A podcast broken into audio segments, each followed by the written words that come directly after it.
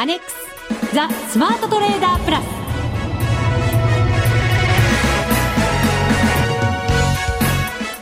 こんにちは内田まさです。ザ・スマートトレーダープラス。まずは福を呼ぶアドバイザーお二人をご紹介しましょう。国際テクニカルアナリスト福永博之さん。こんにちは。よろしくお願いします。よろしくお願いいたします。そしてマネックス証券の福島正さんです。こんにちは。よろしくお願いします。よろしくお願いいたします。そして福永さんお帰りなさい、はい、すいません。一週間それも初日に なんていうことでしょうか、本当にね。そうですよ、はい、新番組スタートの初日にいらっしゃらなかった福永さん、やっと追いついてくれましたよ。いやいや、今日はもう取り返しますよ。そうですよね。パワーアップしてお送りしていかなきゃいけません。はい、そして今日からですよ、第1回目、はい、FX ダービー、うん、ザ・スマートトレーダープラス杯がいよいよスタートいたします。プラス杯ですか。そうですよ。すごいですね。はい。1か月間ここからは熱い戦いが繰り広げられるわけですよ。なんか内田さんねあのだいぶこう笑顔になってるっていうところを見るとだいぶ自信が込み上げてきてる感じじゃないですか？なんかわかります？伝わるんですかね伝わりますね。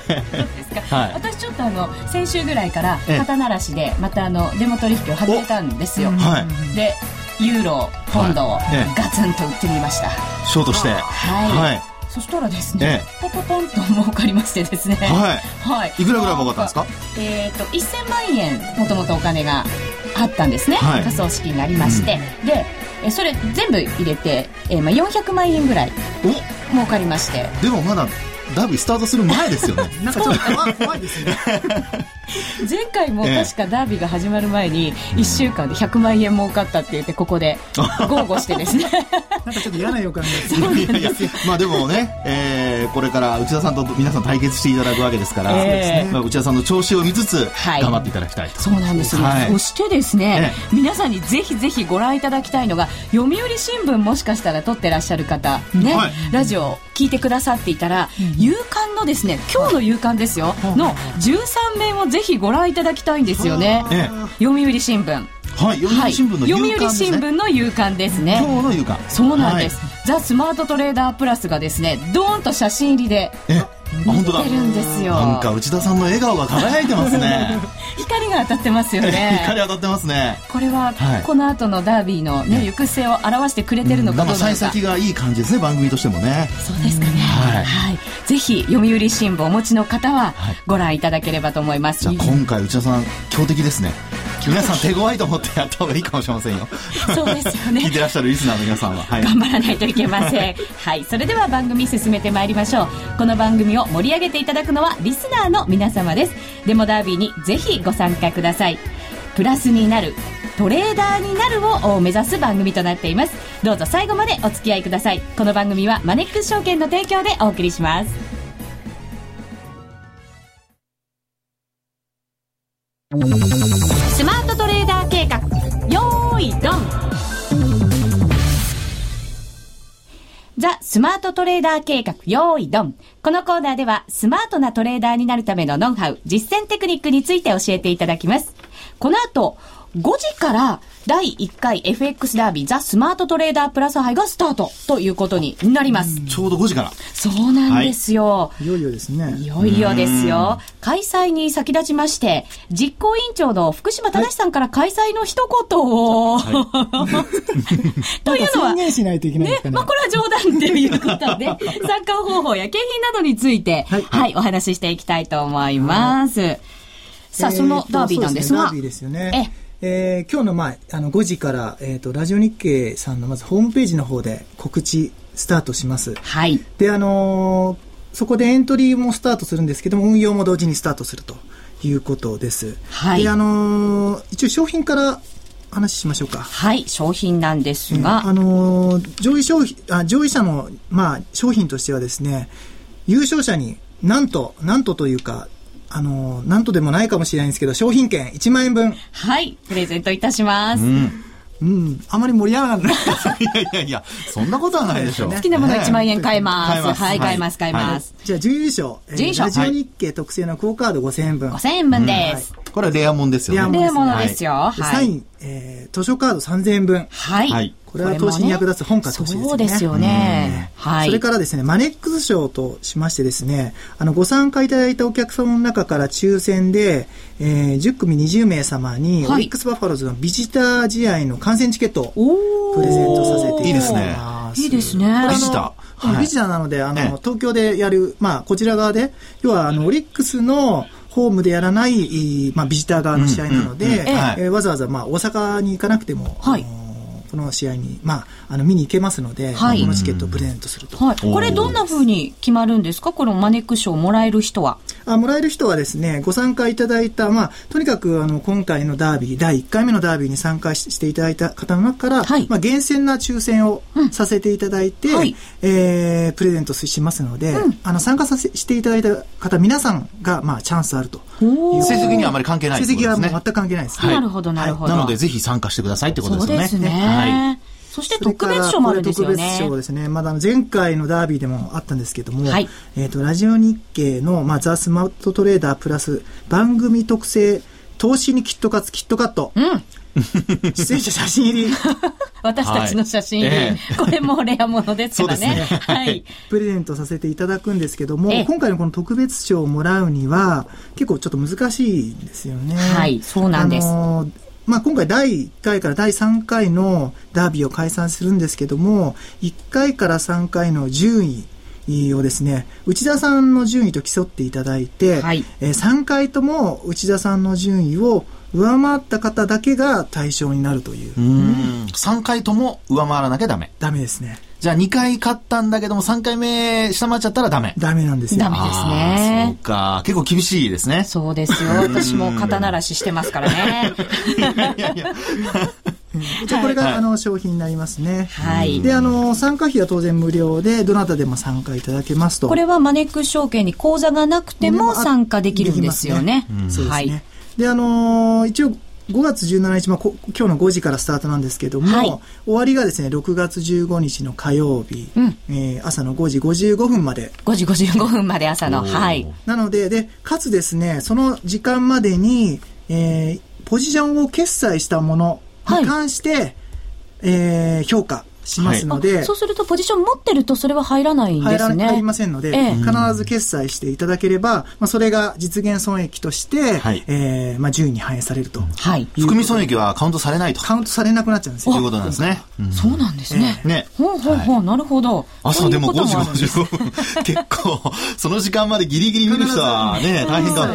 決済しなきゃいけない、ね、息が出てれば決済という形になりますでしょうかね。はい。そうですね。はい。さて、お申し込みいただくのもいくつか？ご注意点がありますので、はい、ここで皆さんぜひ聞いていただきたいなと思います。はい、この後、えそのおエントリーができるようになるんですけれども、デモの取引講座申し込みフォームというものに皆様のラジオネーム等を書いていただくんですね。これ、お名前は必ず、まあ、本名ではなくて、ラジオネームで番組でね、はい、ご紹介したりもしますので、できればラジオネームで入れていただきたいなと思います。そ、ねはい、そして、そのお名前の下にですね、振り仮名っていう欄があるんですね。はい、ここはですね、その振り仮名を入れるんではなくて、全員の方に全角でラジオとカタカナで入れていただきたいんです。これはご自分の名前を入れるのではなくて、はい、もうあの強制的にラジオと入れてください、はい、そうなんです。必ず振り仮名のところにはラジオと3文字を入れてください。はい、はい。これはあの守っていただきたいルールなんですね。なんでラジオって入れるんですか？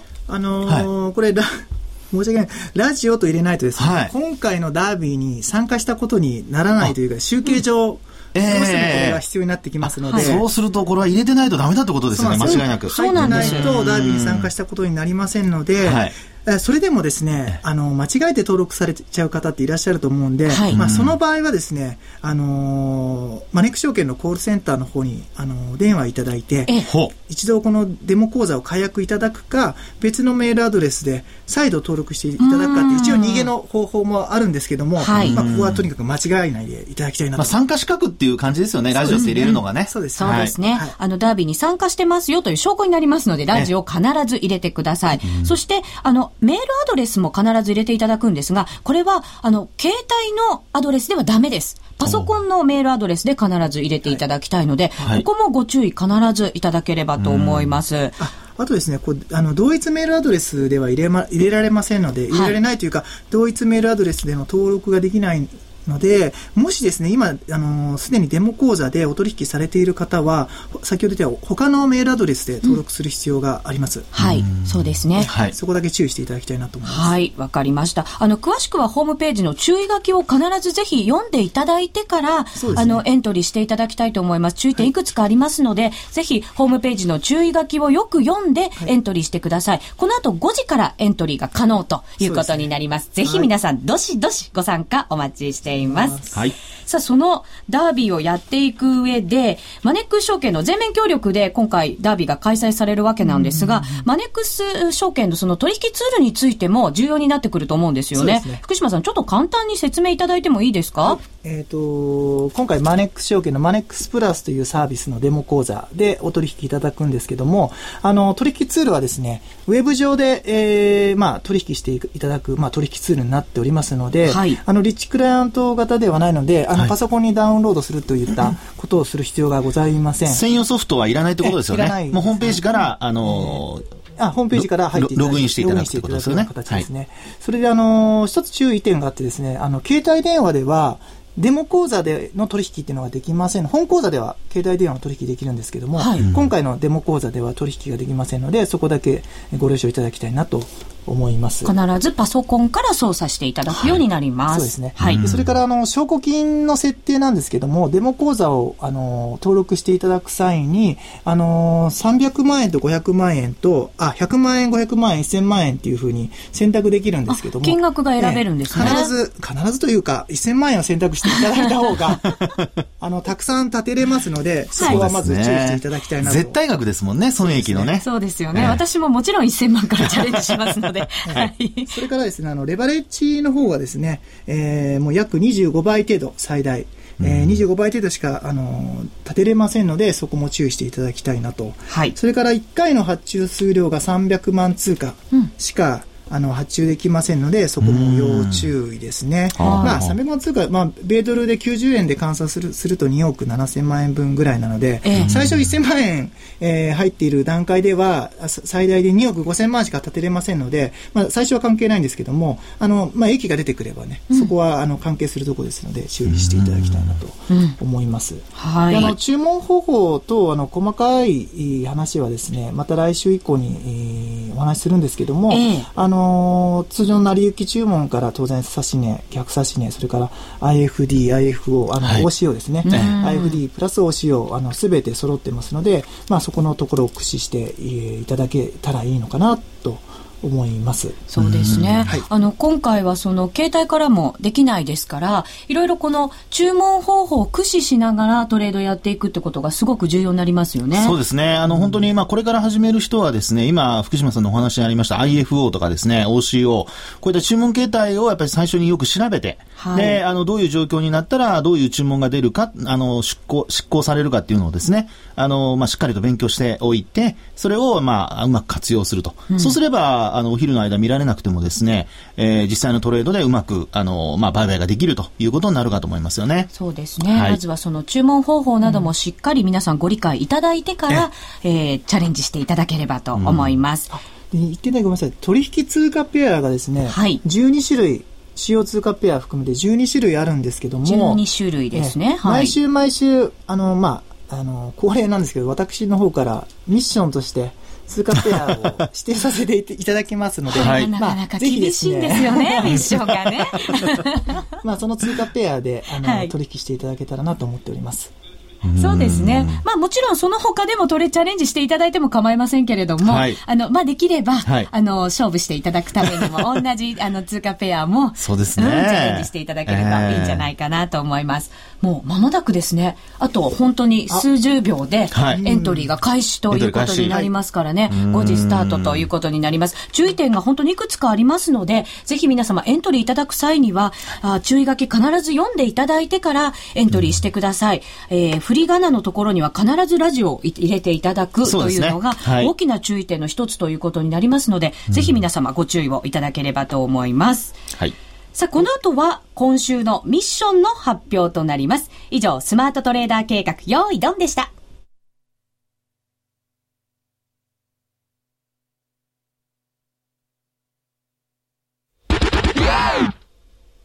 知っている人はもう始めています。今話題の CFD ご存知ですか？世界各国の株価指数や金、原油などの商品、そして債券や金利などに投資することができるグローバル投資家にぴったりの商品。CFD は証拠金取引なので、レバレッジを使って資金を有効活用でき、買いからだけでなく、売りからでも取引チャンス。そして24時間取引ができるので、ライフスタイルに合わせて効率よく取引ができます。投資家にとってメリット満載。この話題の CFD、マネックス証券で口座開設してみませんか？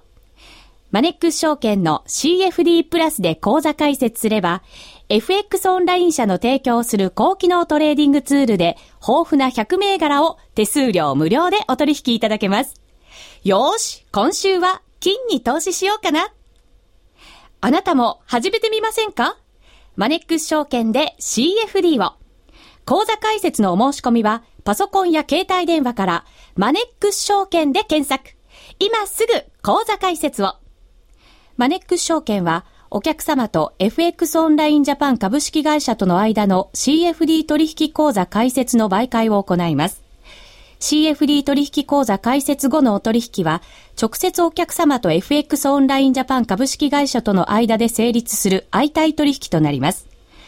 お取引の前には必ず、契約締結前交付書面の内容を十分お読みになり、リスク、手数料などをご確認ください。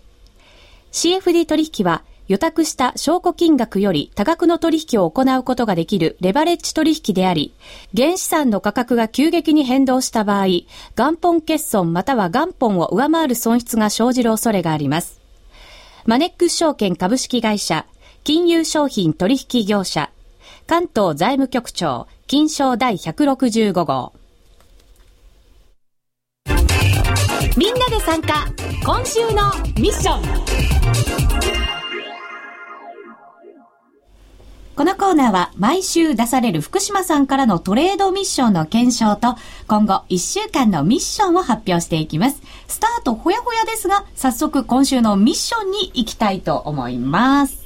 まあ、その前に今もう5時2分を回ったところなんですけれども、ラジオ日経のホームページには、そのスマートトレーダープラス、はい、のエントリーの画面がアップされました。されました、ね、告知画面がもう出ちゃってるんですね。今出てきましたよ、ちょうど。ラジオ日経のホームページからですね、番組一覧というところをクリックしていただきますと、いろんな番組がずらーっと出てくるんですね。その中にザ・スマートトレーダープラスという欄がありますので、はい、そこをクリックしていただきますと、もうトップページにそのままエントリーしていただく画面が出てきています。あ、キットカツのキットカットもありますね。写真出てますね。はい、大きく写真が出てますね。出てますね。本当だ。3人の写真が出てますけれどもね。あの、商品など、そしてルールなどもいろいろ書かれてますので、ぜひホームページしっかりご覧いただいてからエントリーいただきたいと思います。はい、そうですね。はい。あそれでちなみにですね、はい、あのマネックス証券側のホームページでも告知、あのするんですけども、ええ、あの少し遅れてましてですね今日のですね夜8時以降にアップする予定なので、え、あのまあ、できればこのラジオ日経さんのホームページからですねあのエントリーしていただきたいなと思います。そうですね、はい、ラジオ日経の方がじゃあ先行してエントリーができるようになっております、はい、ラジオ日経のホームページご覧いただきまして番組一覧クリックしていただくとザ・スマートトレーダープラスのコーナーがあります。そこをクリックしていただくとトップページにエントリーのページがもうすでに出ていますのでぜひ皆さんエントリーお待ちしています。はいお待ちしてます。はいさあ、それでは、今週のミッションというか、ミッション1号目になりますよね。ね新番組の。最初のミッションは。そうですよ。なんか嫌な予感がするんですけど、ね。いやいや、内田さんさっき肩慣らしですごく成績いいって話したばっかりじゃないですか。ダービーに入ると思うと、途端になんか心臓がちっちゃくなっちゃうんですよね。いやいや飲みのししかも、あの、ダービーも一応デモですからね。そうです、ねはい、前回もそう思ってたんですけれどね、なかなかそうは思えなかったんですが、さあ、じゃあ行きましょう。スマートトレーダープラスハイ、今週のミッションは？じゃじゃん。あ、じゃじゃんなしで今日やりましょうか。じゃじゃん。やっぱり来週あった方がいいですよね。じゃじゃん、来週出しましょうね。はい。はい。じゃあ行きますね。はい。じゃあまあ、こういう情勢ですしね、やっぱり、下げのきついというか、まあかなり荒れているユーロでいきたいなと思っておりますので、ユーロ円で勝負しようとおーなんか力強くきましたよ、ミッションが。今、福島さん声張ってきましたからね。ね張ってきましたね。えー、ユーロ円ですか。うん、でも、随分下がってきましたよ。うん。また、内田さんの弱気の 発言が。そうですよね。いろんな虫がこう出てくるんですけどね。なんか今の発言を聞くと、売りたいんだけど、もうだいぶ下がったからっていう感じの。ちょっと悩んでる感じですかね。そうですね。そうなんですよね。あの、今週ってギリシャの国債の償還があるじゃないですか。19日ですかね。19日なんですよね。はいやっぱりこれを境にいろいろ流れって変わってきたりするんじゃないですか？うん。そうですね。あの、まあ、えー、そもそも、前回のあの EU のね、えー、増床会議のところで、基本的には、えー、まあ、資金援助、それも7500億ユーロでしたっけね、えー、巨額の資金を拠出するって話が出てますので、はい、まあ、そういう意味では今回のその、まあ、あ償還に関しては、あの、事前の手当が、こう、功を奏して問題ないというふうに見られてるんですが、ええ、やっぱり終わってみないとわからないというのが、まあ、やっぱりマーケットの世界なので、はい、まあ、そのあたり、あの、事前のその動きというんでしょうかね、え今日なんかもやっぱり113円台入ったりとか、え、まあ、いろいろ通貨的には売られたりしてますので、えー、まあ、前後の流れっていうのをしっかりと見ながらトレードするっていうところになるんじゃないでしょうかね。そうですね。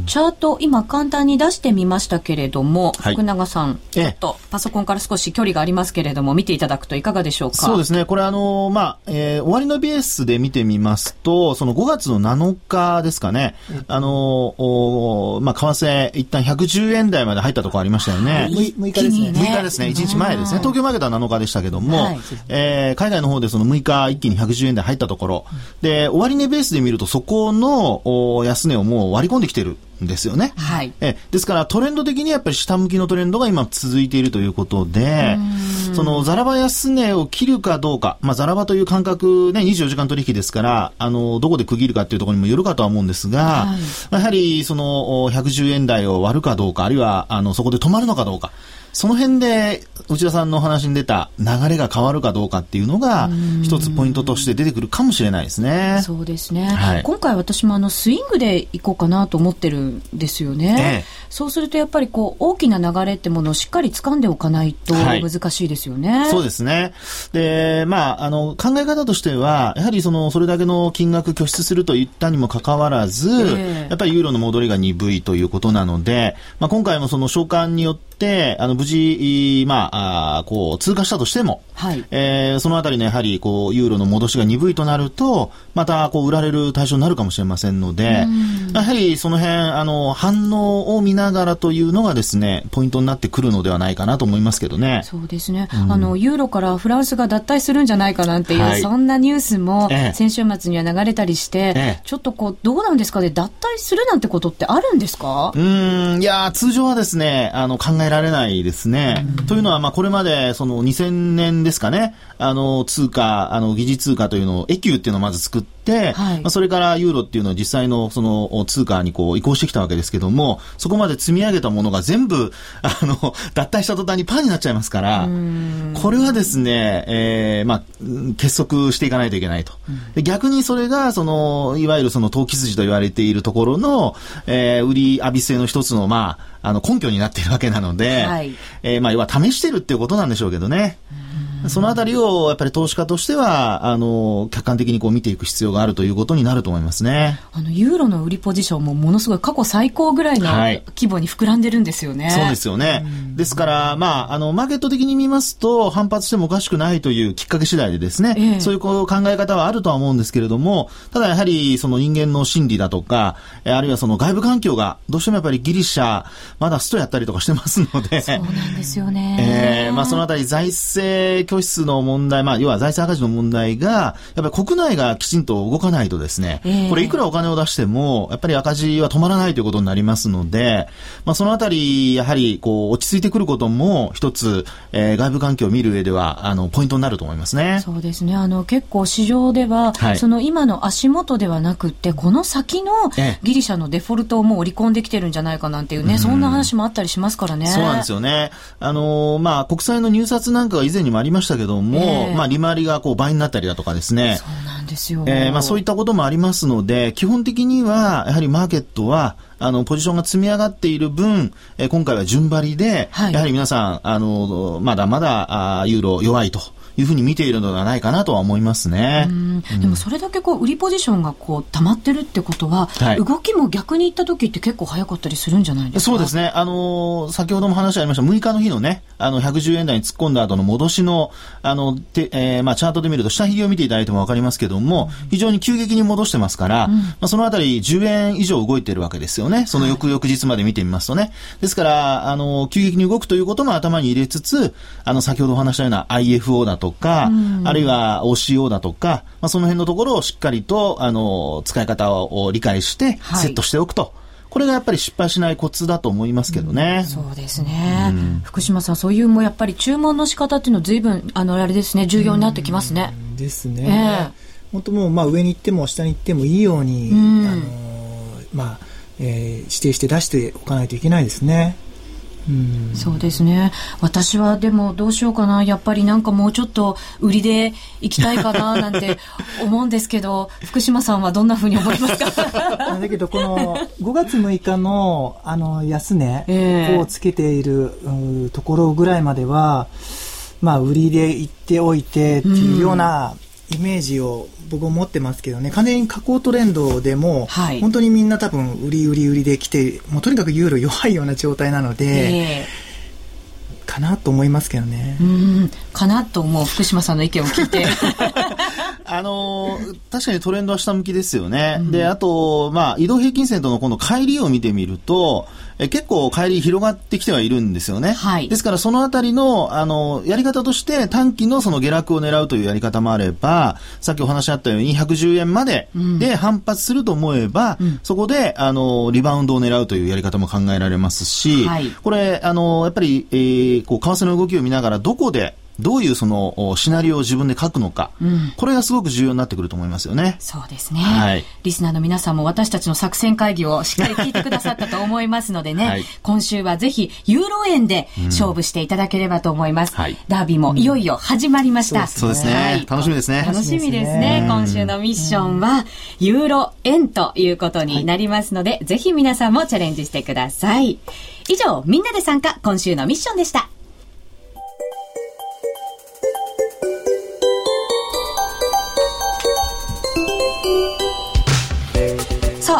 間にお別れの時間が近づいてきました。うん、ね30分になったんですけど、早いですよね。はい、まあ皆さんね、本当に、あの、すぐにでもエントリーをしていただいて、はい。えー参加して楽しんでいただきたいと思いますね。そうですね、うん、もうラジオ日経のホームページはえ5時からエントリーがスタートしています、はい、もしかしたら何人もの方がね、ええ、参加してくださってるかもしれません。ラジオ日経のホームページトップページ、えから番組一覧をクリックしていただきます。えそうすると、えー、スマートトレーダープラスのコーナーがありますので、はい、そこのトップページにもうすでにエントリーのホームページがあります、はい、ぜひ皆さんエントリーをしていただければと思います。注意点がいくつかありますので、ぜひ皆さん注意書きしっかり読んでいただいてからエントリーのボタンを押していただきたいなと思います、そうですね。必ずあの振り仮名にラジオと入れていただきたい、はい、そうですね。そこだけね本当に注意ですよね、振り仮名の欄にはぜひ、えー、ラジオとカタカナで3文字を必ず入れてください、はい、それを入れないと、えー、ダービーに参加する資格が、うん、取れないということになりますのでね、ね、ぜひそのあたりだけ注意をしていただければと思いますはい、さあそれでは皆さん一緒に頑張りましょう。来週も聞いてくださいね。それではせーの。また来週。この番組はマネックス証券の提供でお送りしました。